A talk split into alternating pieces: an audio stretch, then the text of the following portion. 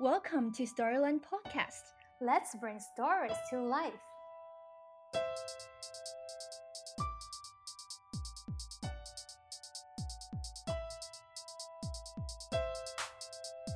I do think that all good stories are about connections because I think ultimately that's what life is about are the connections you make with others and then how you can connect it back to yourself. Hi, listeners. You're listening to Storyland's conversations with children's book authors and illustrators around the world. I'm your host, Gina. Today, our guest is Cori Doerrfeld. She is the author and illustrator of the picture book called The Rabbit Listen. We'll be talking about what inspired her to create this wonderful picture book about the importance of listening when those we love are going through tough times. She also shared her journey towards becoming an author and illustrator. Now, without further ado, let's get into our interview with Cori Doerrfeld.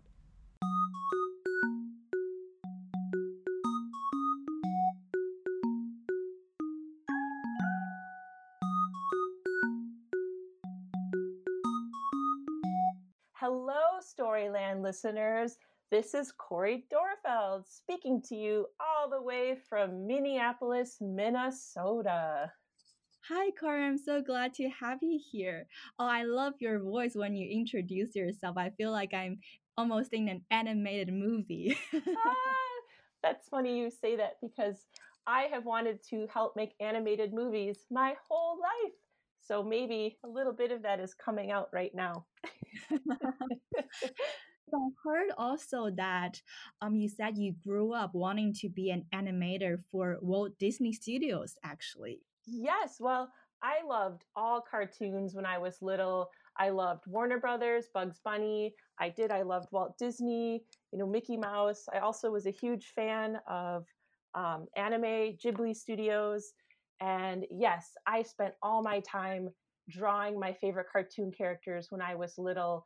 Uh, I would even watch on my TV and I would pause different frames of my favorite characters and then actually draw the characters right off of my television, practicing how to capture different emotions and different movements because in animation, you're literally bringing the characters to life through all your drawings. So you have to really learn what does it look like when someone's happy? What does it look like when somebody's running? So that's what I did over and over again when I was little was draw, draw, draw.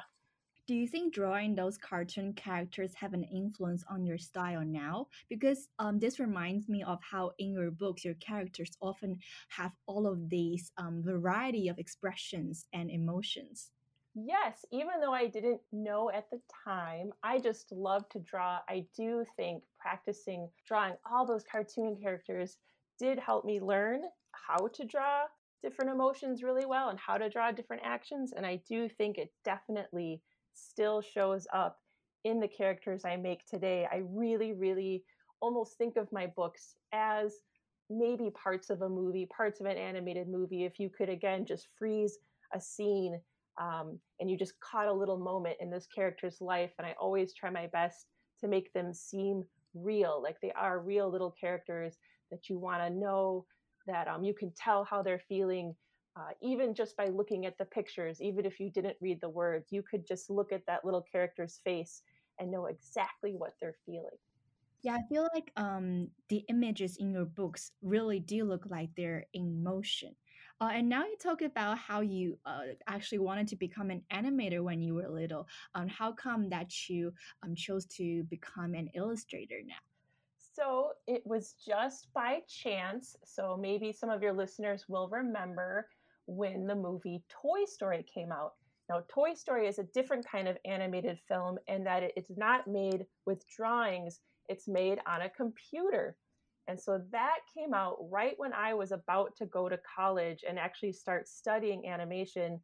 And people really stopped doing hand drawn animation for a while. It all went to computers you know, and Toy Story is great, and I love all the Pixar movies, but it really it changed animation for a while, and so it made me change because I love um, traditional drawing, drawing with pencils. Um, So I had to kind of figure out something else. And I didn't know what I was going to do for a while. I actually used to teach uh, preschool. So I worked with lots of little kids and I would read books over and over and over. And one day I just thought, you know what? I think I could do this. I think I could try and write my own little book.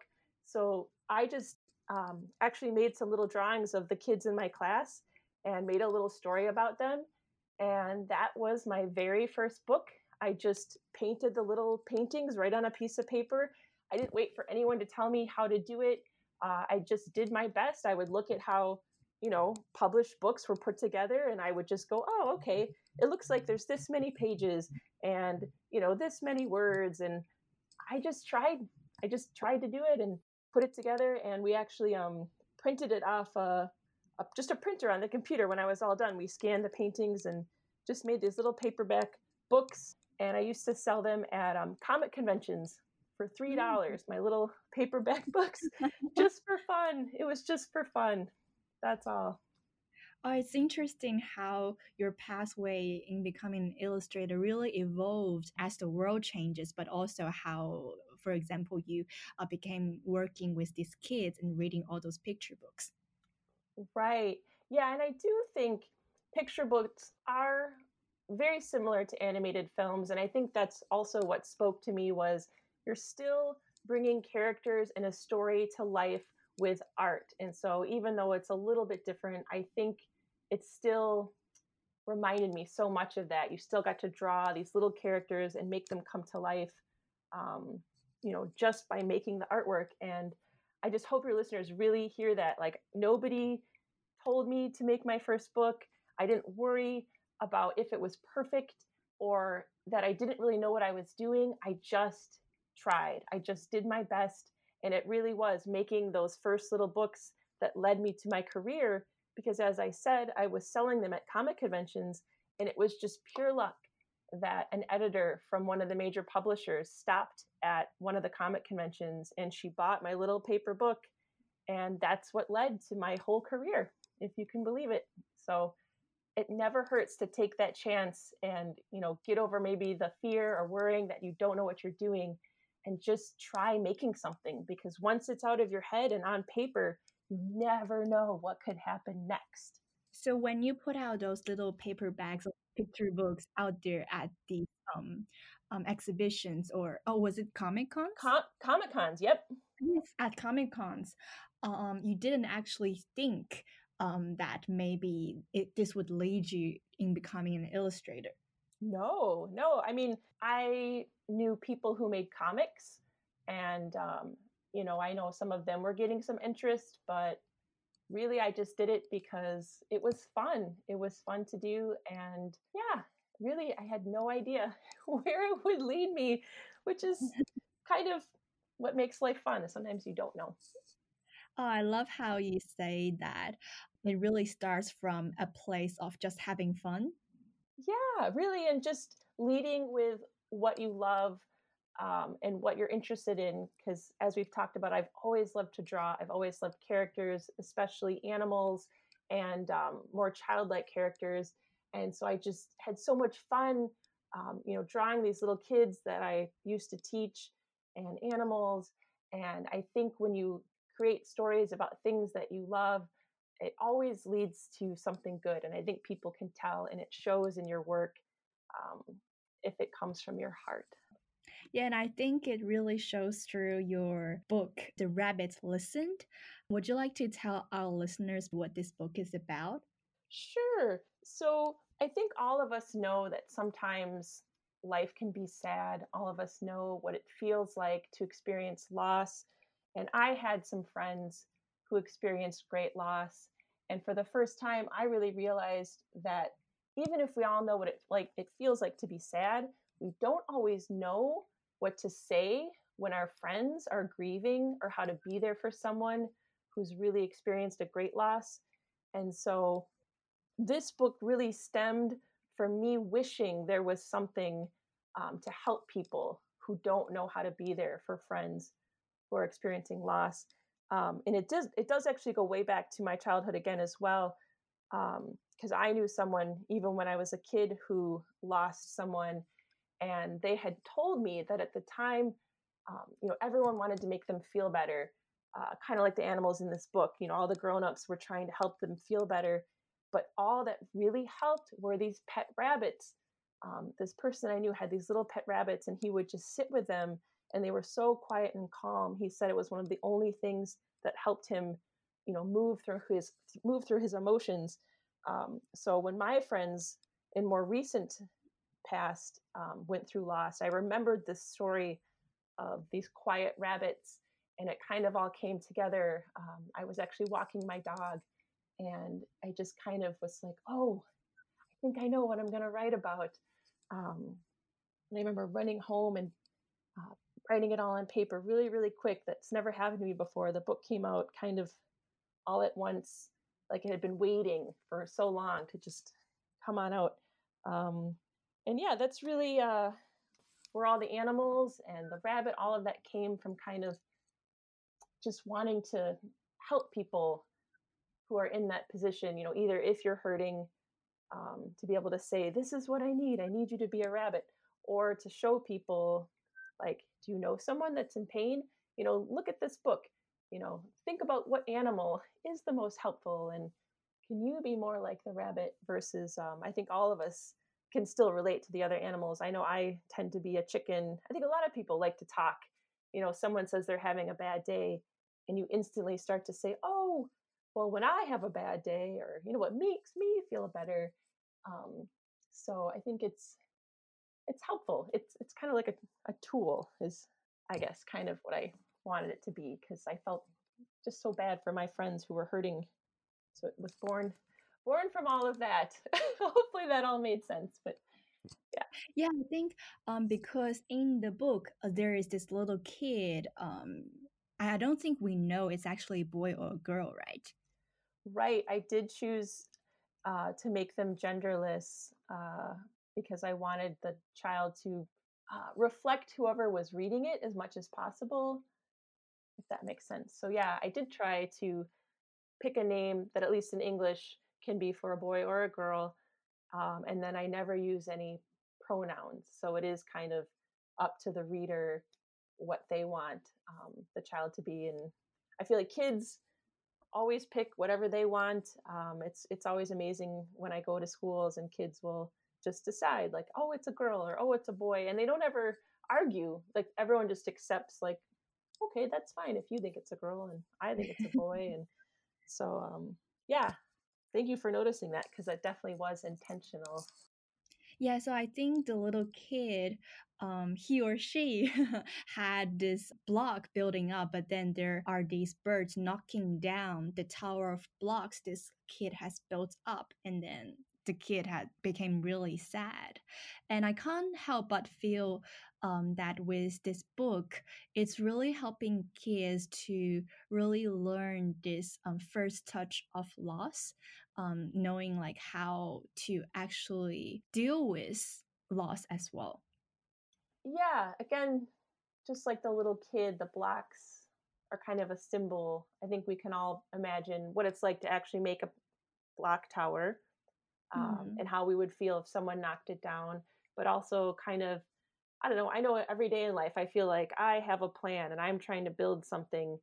And then when it gets knocked down or your plans change, it does feel very upsetting.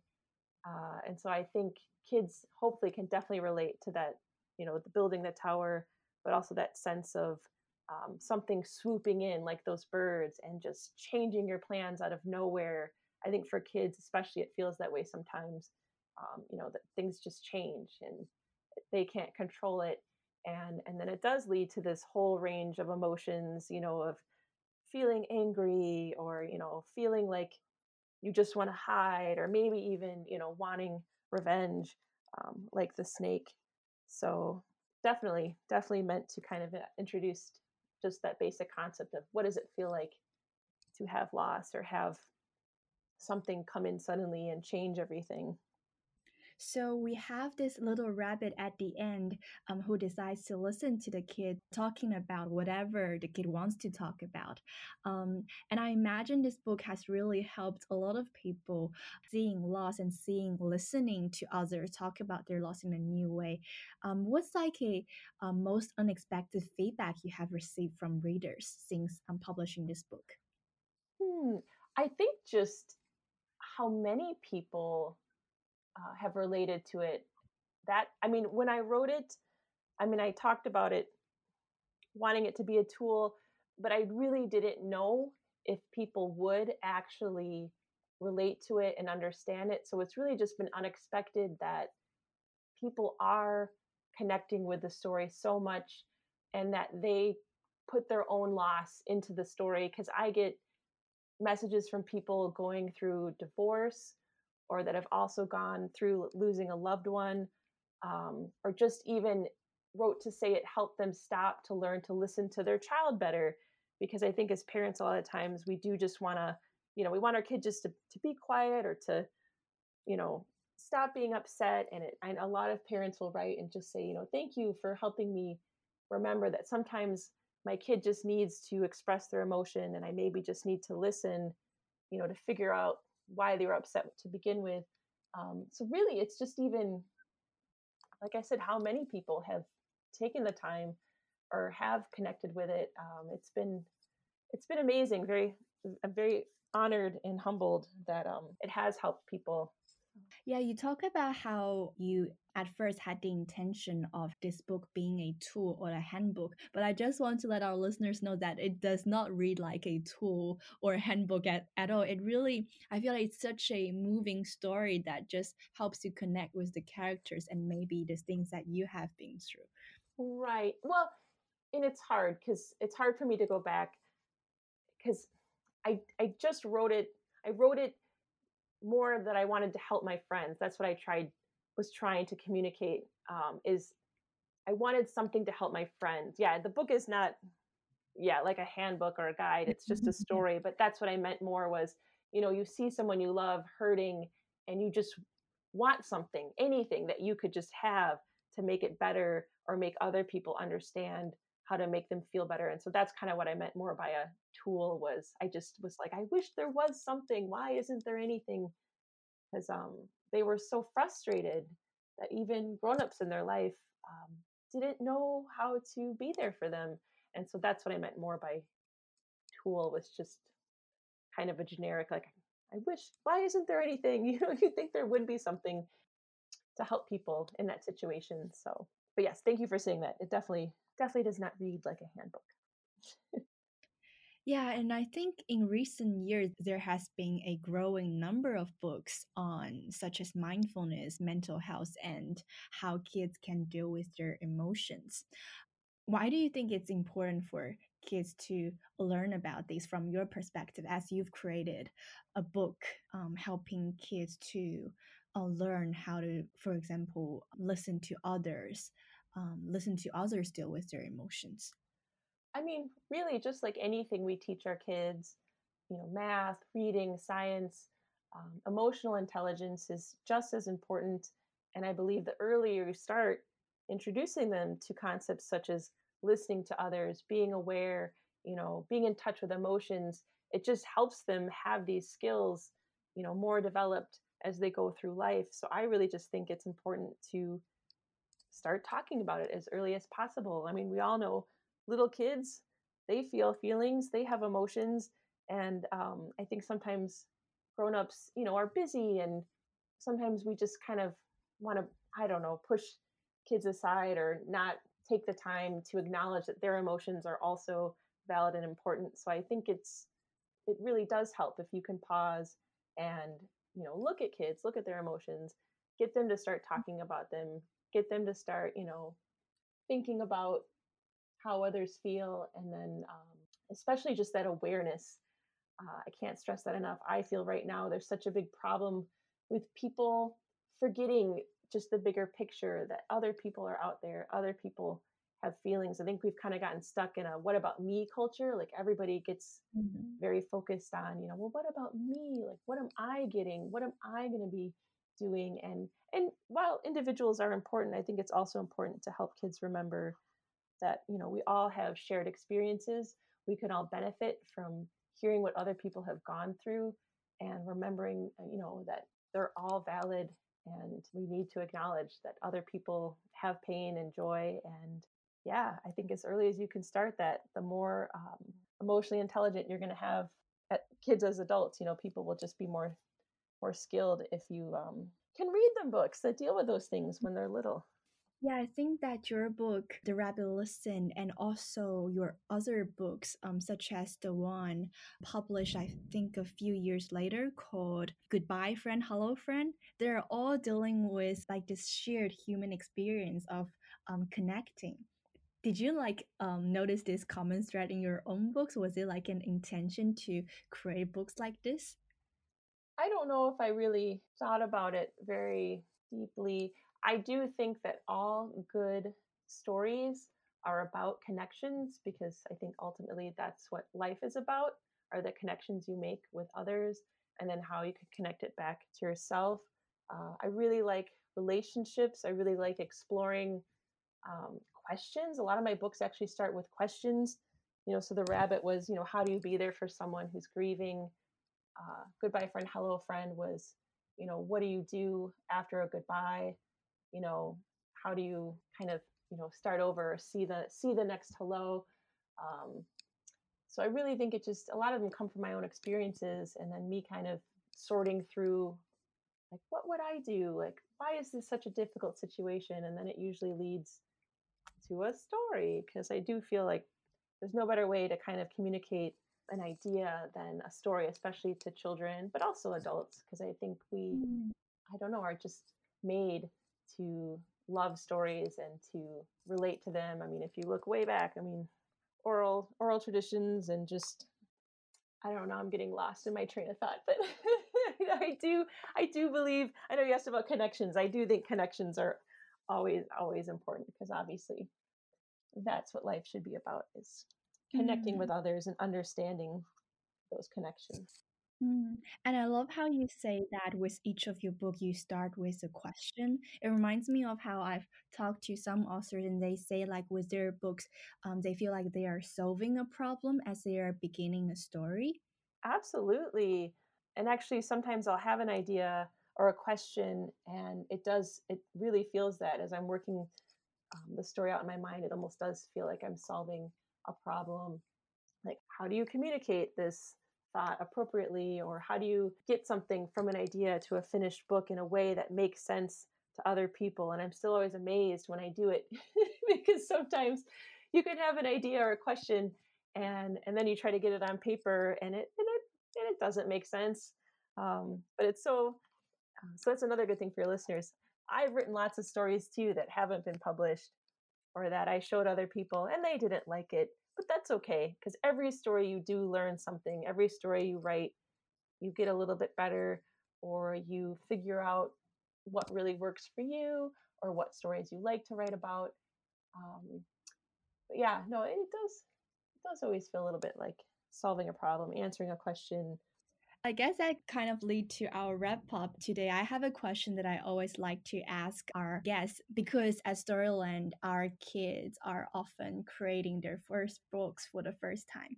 So I'm wondering what is a piece of advice in terms of writing or creating you wish you had received before starting on your first book? That is a good question. I mean, I wish someone had told me a little bit more about actually making a book because I didn't know about, say, a gutter. The gutter is where the book folds in the middle. So when I made my very first book, I drew right across the paper. So then when we folded it, some of the faces and the art got lost in the paper. Um, but that's very technical. Um, if I had advice on more of like the artistic part, I guess I would just say to really, really, really make sure you pick things that you truly love and are excited about uh, because it'll help carry you through the project. You know, if there's an animal, like if you have a favorite animal, or if there's a place you've always really wanted to visit, um, or if you love outer space, I really think picking something that gets you excited uh, will help you actually finish the book because a lot of people, so many people start stories and they never finish them. So it's important to pick mm. something that excites you. And here's another little tip sometimes you can think of the beginning and the end, and then you figure out how you get there. So, how do you get from the beginning to the end? Um, so, a lot of times I'll do that in my mind. Like, I'll think of the beginning of a story and the end, and then it's kind of a almost like going through a maze when you write it. Like, how do you actually get the characters from the beginning to the end? Um, and it can be kind of fun to think of it that way. Thank you, Cori. Thank you so much for being with us today. Well, thank you again for having me. So that was my conversation with Cori Doerrfeld. If you'd like to learn more about Corey and her books, or if you would like to know about what we do at Storyland, you can check out our show notes. And don't forget to subscribe to our podcast if you want to hear more conversations that we have with children's book authors and illustrators. I'll see you next time. Bye bye.